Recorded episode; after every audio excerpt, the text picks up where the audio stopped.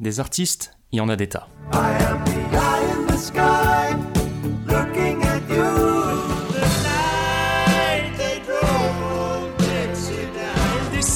de la montagne sur un chariot chargé de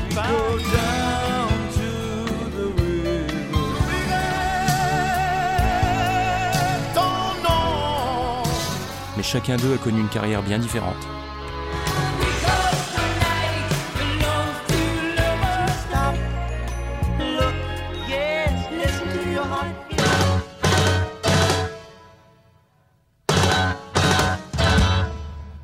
Il est peut-être temps d'en reparler un peu.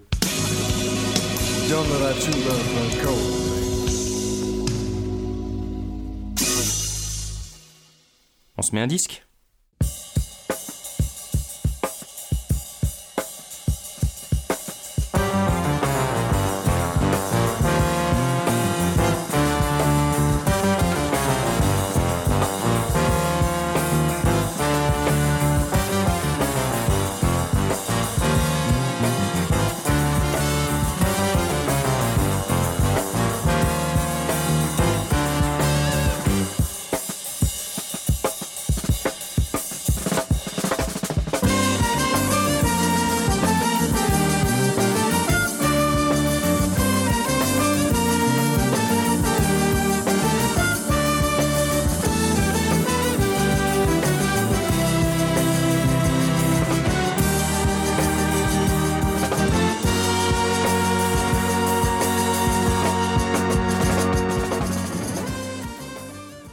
T'as entendu ça? Et eh ben ça c'est un morceau qui s'appelle Hablanos de la mort et c'est tiré de l'album El Profeta enregistré par Armando Tirelli et sorti en 1978.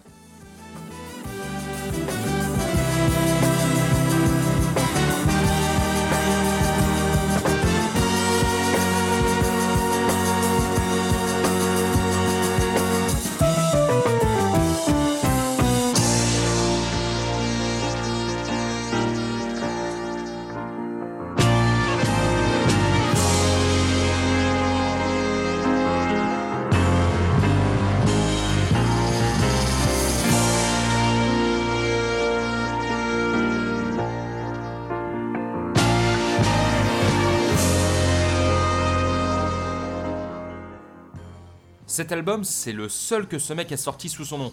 Et depuis, on a quasiment plus entendu parler de lui. Du coup, on sait vraiment très très peu de choses le concernant. Enfin, euh, faut dire aussi que même à l'époque, en Europe, personne n'avait jamais entendu parler de lui, et ce pour une raison très simple, c'est qu'Armando Tirelli, et bah, c'est en fait un musicien sud-américain qui a surtout fait carrière sur son continent natal.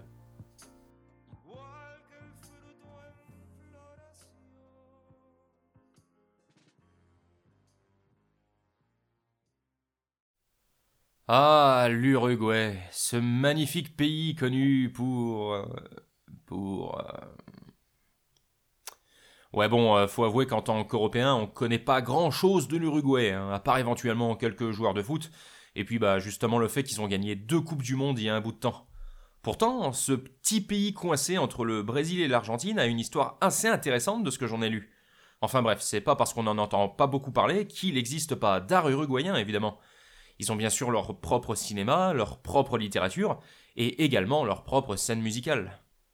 Alors en vrai, réussir à trouver des infos sur de vieux artistes uruguayens, c'est assez coton. Et c'est encore plus vrai pour Armando Tirelli.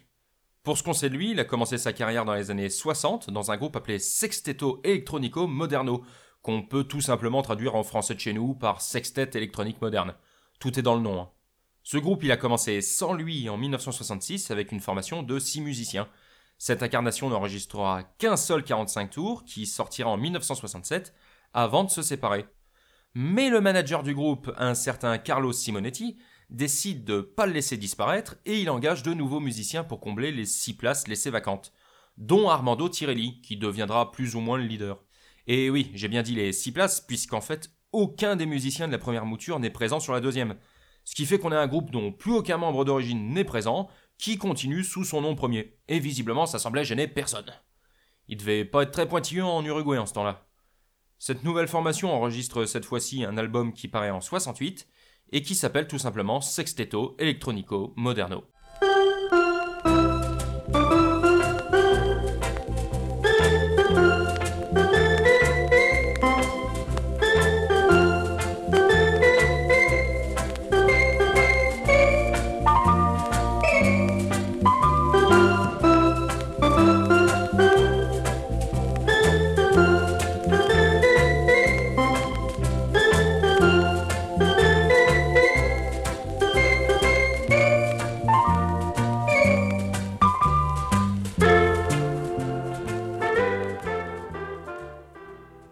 Du groupe, c'est en fait des reprises instrumentales façon un peu électronique de grandes chansons américaines, anglaises et françaises. On entend pas mal d'orgamande, instrument phare des années 60 et 70, et en bon claviériste qu'il est, c'est Armando Tirelli qui s'occupe d'en jouer. Du coup, tu peux entendre au fil des albums des reprises de L'importance et la rose de Beko, de Je n'aurai pas le temps de Michel Fugain, de Je t'aime moi non plus de Gainsbourg, mais aussi des reprises des Beatles ou des chansons des films James Bond entre autres. Mais quand même, dès leur deuxième album, on commence à voir fleurir quelques compositions instrumentales écrites par Tirelli, qui deviendront un peu plus présentes au fur et à mesure, jusqu'à avoir des albums entièrement originaux, et des morceaux chantés qui préfigureront le futur album solo du claviériste. Sexteto Electronico Moderno sortira 6 albums entre 68 et 72 et sera l'un des groupes les plus célèbres du pays, très prisé des disques jockey locaux et atteignant de très beaux chiffres de vente au vu de la population totale du pays. Néanmoins, l'aventure ne durera du coup pas plus de 4 ans puisque certains membres du groupe, dont Tirelli, avaient pour projet de déménager au Mexique après leur quatrième album en 70, ce qu'ils feront finalement en 71 après avoir enregistré leur cinquième album, Las Cosas Pasan.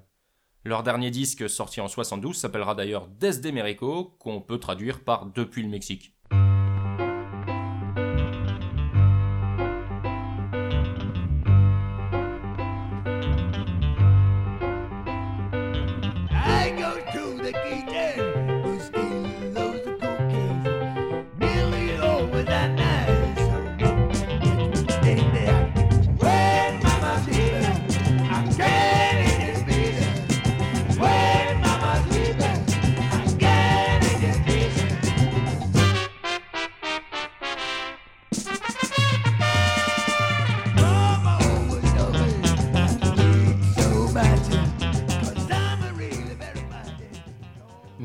Pourquoi être parti au Mexique Eh ben, il n'y a pas vraiment d'explication officielle, mais d'après ce que je peux en déduire, je pense quand même que c'est pour des raisons politiques. En fait, à la toute fin 67, Jorge Pacheco Areco accède au pouvoir et va mettre en place une politique de plus en plus dictatoriale, avec censure, interdiction des partis de gauche, usage de la torture et de ce qu'on a appelé des escadrons de la mort, des groupes paramilitaires d'extrême droite chargés d'assassiner les communistes et les socialistes. Un climat pas top qui va pas s'arranger, puisqu'en 73, un coup d'État débouche sur une dictature militaire qui va durer à peu près 10 ans. Une autre preuve, s'il en était besoin, que l'extrême droite c'est vraiment de la merde. Et on peut comprendre que c'était pas le meilleur endroit où vivre à ce moment-là. Du coup, au Mexique, Armando Tirelli va former un nouveau groupe, Exodo, en compagnie de trois autres musiciens de SEM, Carlos Gali, Juan Olivera et Juan Carlos Shepard. Ils sortiront un unique album en 72, également appelé Exodo, sur lequel Tirelli, Gali et Shepard vont tous chanter en anglais des compositions majoritairement originales, mais on y trouve quand même une reprise de My Way et une autre un peu bizarre de Yesterday des Beatles. On est sur un registre limite plus pop jazz crooner qu'avec SEM, on va dire, avec une petite originalité au niveau de la voix de Carlos Gali, que je qualifierais de relativement rock alcoolique. L'album a visiblement gardé son petit public, mais ne semble pas avoir connu de nouvelles reconnaissances avec le temps, puisqu'il n'a à ce jour, en 2021, jamais été réédité sous quelque forme que ce soit. Alors bonne chance pour le trouver.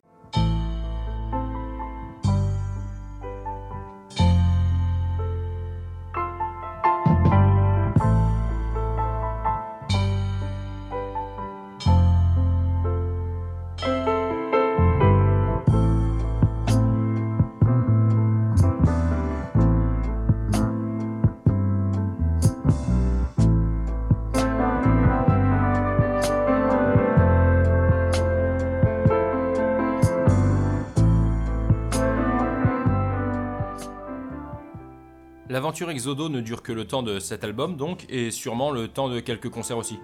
Et à partir de là, on perd globalement la trace de Tirelli. Il serait apparemment parti pour l'Espagne pour entamer une nouvelle carrière d'arrangeur, mais impossible de trouver la moindre trace d'un de ses boulots de cette époque. Jusqu'à sa réapparition en 78 avec son album solo El Profeta des Khalil Gibran. Après ça, Tirelli retourne à l'anonymat et à sa carrière discrète, très discrète même, il est apparu dans les années 80 sur des albums des Espagnols Max Senior et Juan Bibiloni, ce dernier étant un guitariste un peu connu pour avoir joué avec le chanteur de Yes John Anderson, ou avec des artistes anglais de la scène de Canterbury, tels que Kevin Ayers et David Allen. On sait aussi qu'il a participé à l'écriture de plusieurs morceaux pour un certain Lopez en 2011, mais n'était même pas crédité. On peut donc supposer qu'il a dû énormément travailler dans l'ombre durant toutes ces années. Ou pas, hein, mais bon, euh, sans preuve, qu'est-ce que tu veux faire? En tout cas, il nous a au moins laissé un super album avec de très bons morceaux, tels que Hablanos d'Aldar.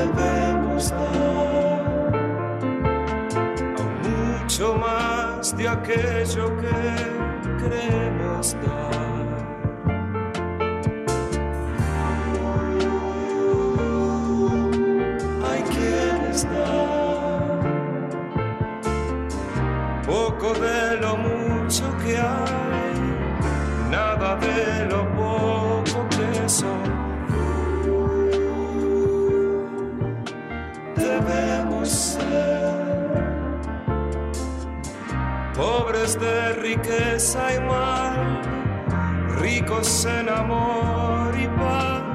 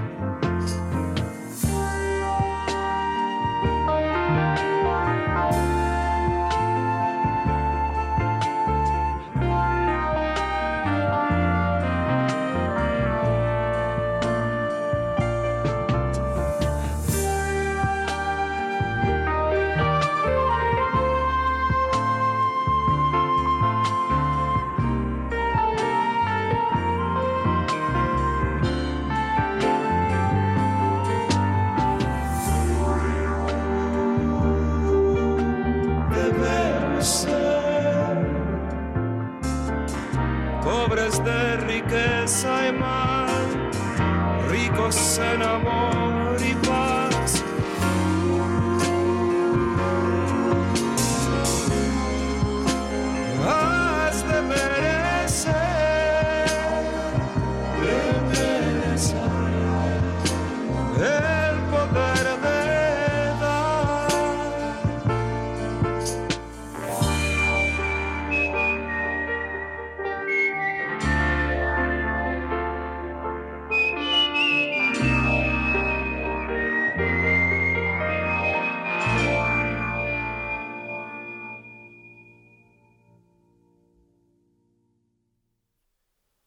Profeta, c'est en fait un concept album à tendance rock symphonique et progressif. Armando Tirelli a puisé son inspiration dans le livre Le Prophète, écrit par le poète libanais Gibran Khalil Gibran en 1923.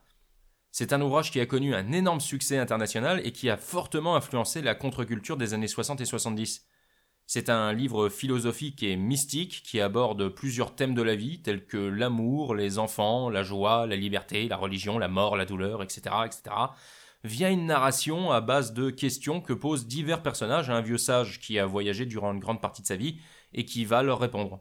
En gros, c'est lui le prophète.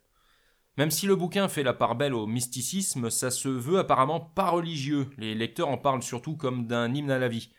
Ouais, moi je l'ai pas lu, hein, je te rapporte juste ce que j'en sais. Mais c'est le genre de livre dans lequel on peut lire des trucs comme Il en est parmi vous qui recherchent quelqu'un de loquace par peur d'être seul. Dans le silence et la solitude, leur être profond leur apparaît nu et ils voudraient fuir ce spectacle. C'est chier, hein Plein de monde considère que c'est l'un des textes les plus importants du XXe siècle et il a eu le droit à plusieurs adaptations, dont la dernière date de 2014, avec une adaptation filmique réalisée par Salma Hayek. Mais il y a aussi eu une comédie musicale en 74 dans laquelle jouait entre autres Richard Harris, le premier acteur qui a joué Dumbledore dans les films Harry Potter. Ça m'amuse un peu de l'imaginer.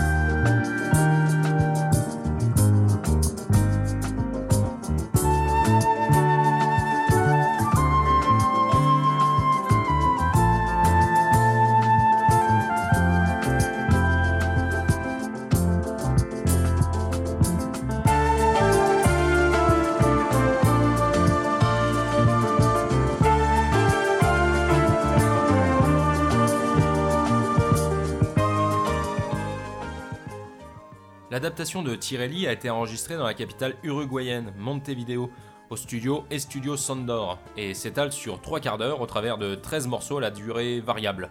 Ça va du titre de 30 secondes à celui de plus de 8 minutes. Quelque chose de relativement commun dans le rock progressif donc. Les claviers sont bien sûr mis à l'honneur puisque Tirelli joue du piano, du synthé, du mélotron et de l'orgamande, en plus de s'occuper des parties vocales, qui sont en espagnol d'ailleurs. Du coup, moi, niveau texte, je t'avoue que mes souvenirs de mes cours d'espagnol sont assez lointains, mais d'après les titres des morceaux, on peut supposer qu'il s'agit d'adaptations de différents thèmes et parties du bouquin. On doit d'ailleurs les textes à un certain Jorge Abuchalra, un Uruguayen ayant fait partie d'un groupe appelé Los Delfines. On notera aussi la présence de son vieux complice Juan Carlos Shepard qui s'occupe des percussions. C'est le seul de ses anciens compagnons à être présent. Concernant les autres musiciens, il s'agit apparemment de personnes n'ayant officié que sur cet album, ou du moins c'est le seul dont on soit à peu près sûr qu'ils y ont participé, y compris le narrateur, Roberto Fontana, dont j'aime beaucoup la voix. Il pourrait me réciter le Necronomicon en espagnol, je crois que j'adhérerais. C'est un album qui joue beaucoup sur les ambiances, proposant quelque chose de tantôt planant, tantôt nerveux, dans une ambiance quelque peu sud-américaine, et qui puise ses inspirations musicales dans la scène progressive italienne et dans le jazz fusion. De fait, ça donne un résultat assez lyrique par moment, mais qui se permet quelques fulgurances plus vives et flamboyantes. C'est un disque qu'il vaut mieux écouter d'une traite, pour s'en imprégner en tout cas, vu qu'il fonctionne pas mal par thème. El Profeta accepte mal l'écoute de morceaux isolés, je pense. En tout cas, c'est devenu une perle rare du rock progressif et un album culte dans le monde hispanophone, même si surtout en Amérique du Sud. Pourtant, il n'a été réédité qu'une seule fois en CD en 97. Apparemment, cette version serait d'un peu moins bonne qualité que l'original, mais tant qu'on aura que celle-là à se mettre sous la dent, faudra s'en contenter.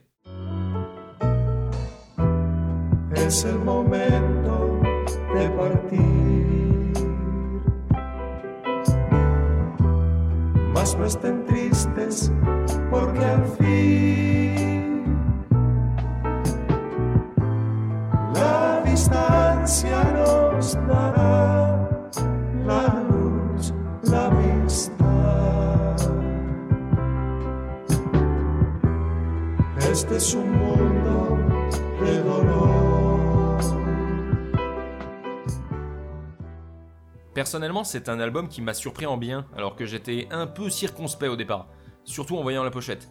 Évidemment, il y a déjà son aspect exotique, puisque les productions sud-américaines nous sont relativement inconnues, si on met de côté le Brésil. Du coup, la découverte est d'autant plus plaisante, on a l'impression de voyager quelque part. Mais il n'y a pas que ça. J'aime beaucoup cet univers musical qui me rappelle vaguement d'autres productions anglaises, et il y a ce petit truc en plus apporté par la langue espagnole qui rend cet album vraiment appréciable. Il y a une sorte de magie ou d'attraction qui opère à son écoute. Bref, je te conseille de te pencher dessus, c'est une super porte d'entrée vers des scènes étrangères inhabituelles, même si je suis loin d'avoir beaucoup exploré tout ce que l'Amérique du Sud peut proposer. Mais en tout cas pour ce disque-ci, je peux te garantir que c'est validé.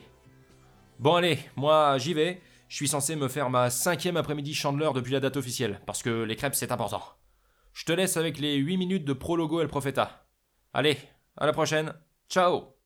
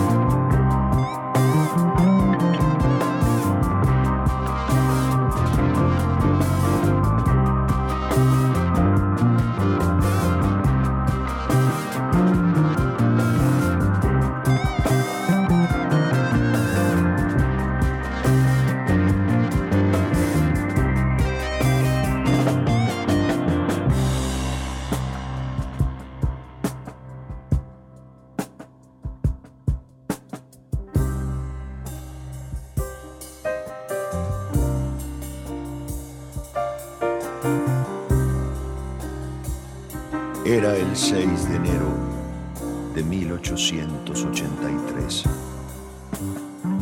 Fue el primer día en que yo respiré el aire de esta tierra. En Beshar. Allí nací. Beshar. En las sierras del norte del Líbano. El aroma de sus cedros me guía la mano cuando escribo sobre él.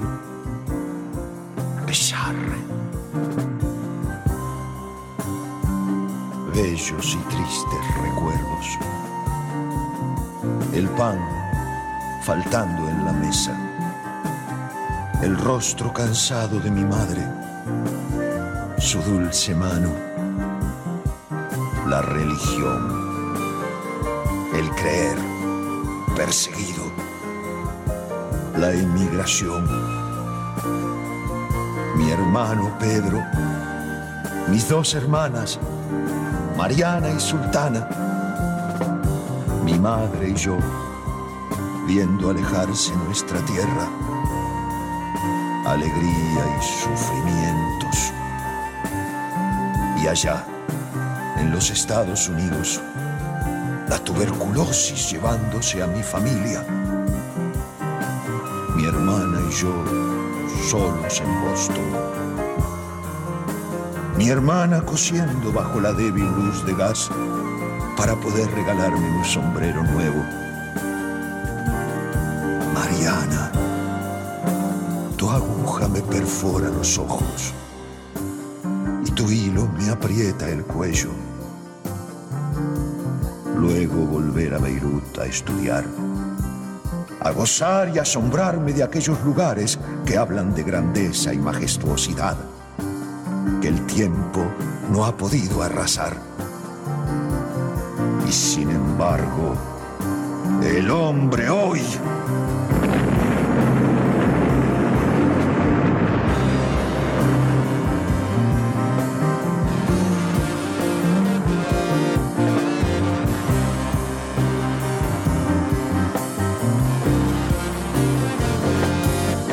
odio, hermanos porque vosotros odiáis la gloria y la grandeza. Y yo os detesto, porque vosotros os detestáis a vosotros mismos.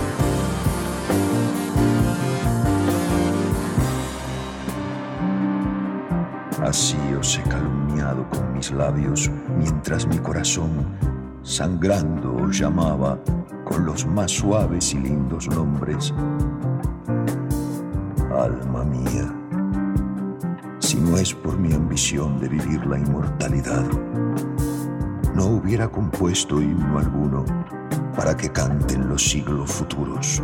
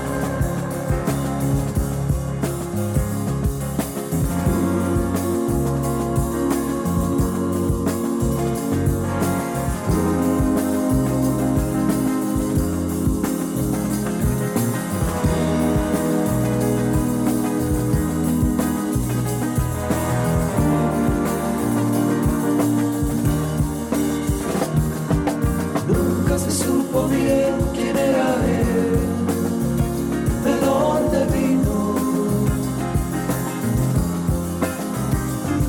Con su bondad, su sencillez.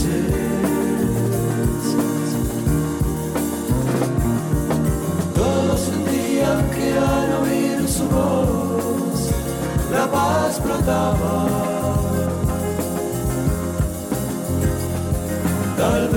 empezó a hablar, solo si ves.